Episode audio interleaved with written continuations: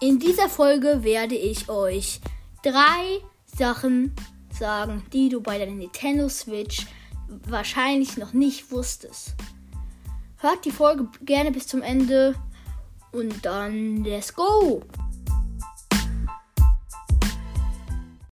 Ja, habt ja schon gehört, was wir machen.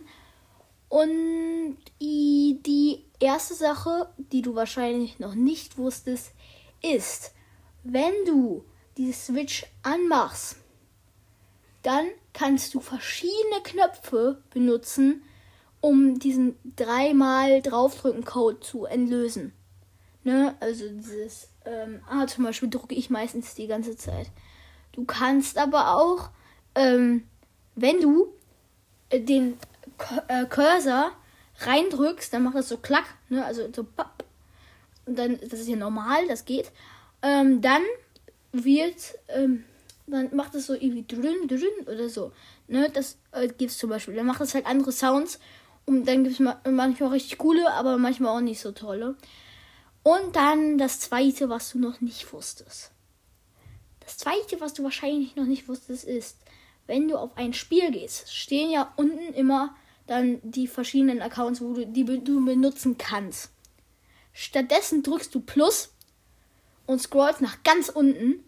Also da wird dir, dir so eine Tabelle angezeigt oder sowas in der Art. So, dann wird so ein Menü geöffnet und dann scrollst du nach ganz unten auf das letzte äh, Verzeichnis, was es da auf der linken Seite gibt.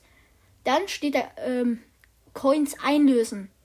Das geht nur, wenn du das Spiel gerade gekauft hast oder irgendwie drei, vier Wochen danach oder so.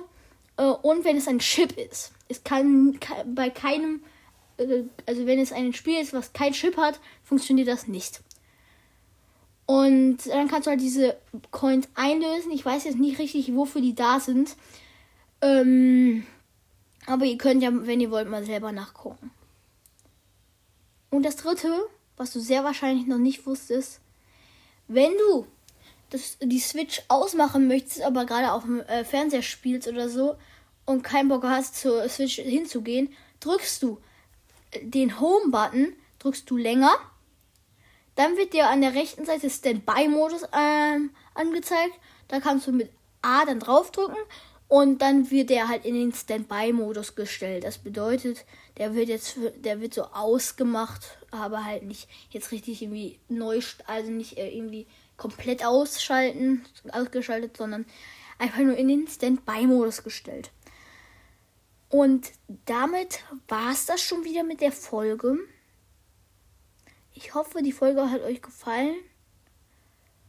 Und das war's mit der Folge. Ciao, ciao.